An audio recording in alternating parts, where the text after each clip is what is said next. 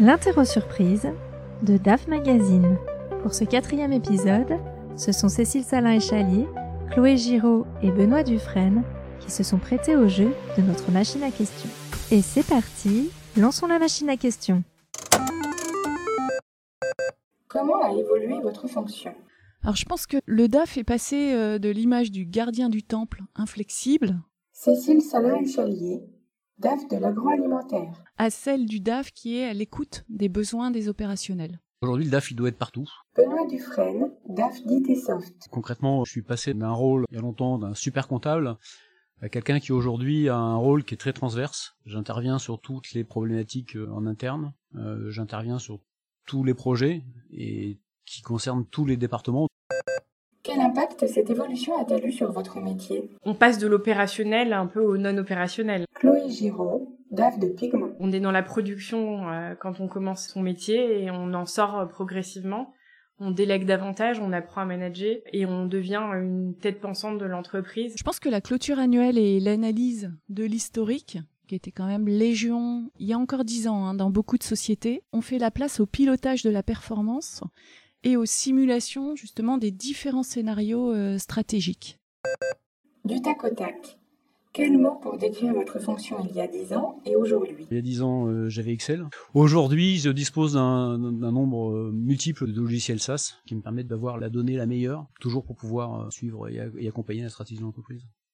Je pense qu'on est passé d'un DAF gestionnaire à un DAF visionnaire ou à un DAF, on dira 360. C'est-à-dire que le DAF 360, pour moi, il doit être au courant de tout ce qui se passe dans la société. C'est pas un DAF contrôlant, mais il doit mettre en perspective l'ensemble des données de la société au service, justement, des décisions que vont prendre et le comité de direction et le dirigeant. Quelle est la qualité principale d'un DAF? Je dirais la polyvalence. Il faut savoir euh, aborder n'importe quel sujet, puisqu'il y a des sujets qui sont assez imprévisibles. Si on m'avait dit que euh, je porterais en partie euh, les sujets ESG il y a cinq ans, je n'y aurais pas cru. Euh, C'est devenu une des priorités des directions financières. Eh bien, pour moi, la, la qualité la plus importante, c'est d'être un bon communicant, savoir écouter pour prévenir et, et réagir. Alors je me permettrai euh, deux qualités. L'écoute, car le DAF, s'il veut être un réel business partner, doit développer une écoute active. Et puis du sang-froid, parce que ça bouge tout le temps et dans un contexte inflationniste, il est euh, celui qui va garder son calme. Et la compétence principale? Alors, je sais pas si c'est une compétence, je dirais quand même le leadership, parce que pour moi, ce qui est clé, c'est d'avoir l'adhésion de tous ses collaborateurs pour répondre aux sollicitations et, et être présent euh, tout le temps. Alors je citerai une compétence transverse, manager. Euh, le DAF ne peut plus travailler seul dans son coin. En revanche, il est là pour accompagner, il est là pour déléguer et faire monter ses équipes en compétences, mais aussi l'ensemble des métiers de l'entreprise, voire les partenaires comme les fournisseurs. La capacité à se projeter dans l'avenir, parce que pour moi, la, la planification financière reste le nerf de la guerre d'une équipe finance. Être capable de comprendre pourquoi le business va dans un sens par rapport aux projections, c'est très important. Et donc la capacité à monter sur ces nouveaux outils qui aujourd'hui euh, nous facilitent la vie sur cet aspect-là avec euh, bah, de l'intelligence artificielle, euh, des algorithmes, puis remplacer Excel par des outils qui permettent de, de mieux faire ce métier. Quel a été votre plus grand challenge? Alors j'ai eu un double challenge en 2015. C'était un euh, de passer sur un poste de DAF en changeant d'entreprise et je passais plus de 15 ans de grand groupe à une PME. Le double challenge c'était en fait d'adapter sa façon de travailler. Quand on vient dans un grand groupe, il y a quand même énormément de services, il y a beaucoup de support, euh, il y a énormément de process et en fait dans une PME, vous devez parfois mettre un certain nombre de choses en place, euh, mais de manière extrêmement pragmatique. D'où aussi la qualité euh, du DAF d'écouter pour euh, adapter en fait euh, une organisation euh, à la taille de la société et aux enjeux qui peuvent être spécifiques d'une. PME. Dans le passé, ça a été la réussite d'un LBO. Chez Etsoft, c'est actuellement d'accompagner la transformation d'Etsoft dans le passage des ventes de, de ces logiciels en licence vers des ventes par abonnement. Qu'est-ce qui fait le bonheur d'un DAF Le bonheur d'un DAF, c'est d'être proactif plutôt que d'être réactif. C'est de prévenir tous ces risques, d'éviter d'avoir à éteindre des incendies. Euh, je pense que ce qui peut ne pas être amusant dans ce métier, c'est quand on passe son temps à éteindre des incendies. Et donc, c'est la prévention de ces incendies. C'est vraiment cette capacité à anticiper qui permet d'être heureux dans cette fonction. Peut-on parler du bonheur au travail? C'est une grande question.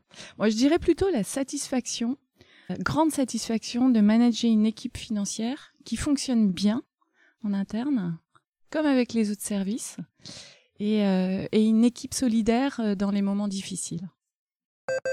Quelle est la bête noire du DAF La bête noire du DAF, au-delà de la réunionnite, pour moi, c'est l'évolution réglementaire, euh, les normes IFRS, le RSE, toutes ces normes qui, si elles ont un, un bon fond vienne euh, au final freiner la sortie des données, l'exploitation des données et donc la prise de décision.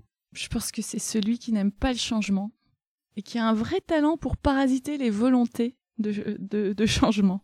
Au final, cette personne, elle a peu d'impact, mais qu'est-ce qu'elle pompe d'énergie? Entre nous, quelle est la tâche que vous devez faire mais que vous n'aimez pas faire? Ce que j'aime le moins, c'est en, lien avec ce que je viens d'évoquer précédemment, c'est la consolidation l'application des normes IFRS. Parce que bien souvent, quand je rencontre des analystes, ben, ils comprennent pas. Et donc, je dois leur euh, retraiter, ils me demandent de leur donner des comptes sans l'application de ces normes. Donc, c'est cette obligation de suivre des normes qui finalement ne sont pas forcément comprises. Oh, ça va être des tâches, euh, ce que j'appelle des tâches physiques, euh, qui pourraient être automatisées, digitalisées, comme la validation de factures, de règlements, le rapprochement de deux analystes qui sont censés matcher. Bon, d'ailleurs, euh, je finis toujours par trouver une solution euh, automatique. Quelle est la plus grosse difficulté rencontrée pour réussir la transformation digitale de la fonction? Le frein à cette transformation, c'est souvent des freins humains. Ça nécessite beaucoup d'éducation, ce qu'on appelle euh, le change management, mais qui est très important quand on change les manières de travailler et les process auxquels les collaborateurs sont habitués ça s'accompagne par euh, un sens de l'écoute. Il faut comprendre, expliquer, euh, faire de la pédagogie pour être accompagné en fait dans ces changements. Euh, sinon, ça peut être très brutal aussi. Moins dans le milieu startup, mais dans les grands groupes, ça peut être très brutal les changements. Et c'est la résistance au changement. Donc le risque, c'est de pas avoir le, les moyens et le temps d'expliquer et de faire comprendre aux collaborateurs ce qu'on met en place. Moi, l'humain est, est clé, c'est la clé de voûte de la transformation. Je pense que le plus gros frein, c'est euh, la culture d'entreprise qui privilégie le très court terme qui se voit. La transformation, elle demande du temps au début, euh, du temps pour le benchmark, pour la préparation et l'éventuelle montée en compétence des équipes. Et après, quel sera le prochain défi de la fonction? Le prochain défi de la fonction, c'est une capacité d'adaptation hors norme euh, avec euh, des, des, paramètres hein, qui évoluent de manière euh, hebdomadaire voire journalière aujourd'hui, avoir les yeux partout, savoir ce qui peut impacter le business, des, des facteurs qu'on avait ignorés jusqu'à présent et être capable de, de les intégrer dans, dans, ces processus de planification. Pour moi, c'est le, le, plus gros défi à venir. Il a déjà commencé, c'est les évolutions technologiques, donc l'exploitation des données. Pour moi, le DAF, il se doit d'être de plus en plus un DRH et donc pour moi, il doit être un super manager de la donnée et des hommes. L'interro surprise est un podcast de DAF Magazine. Retrouvez tous nos contenus sur notre site daf-mag.fr.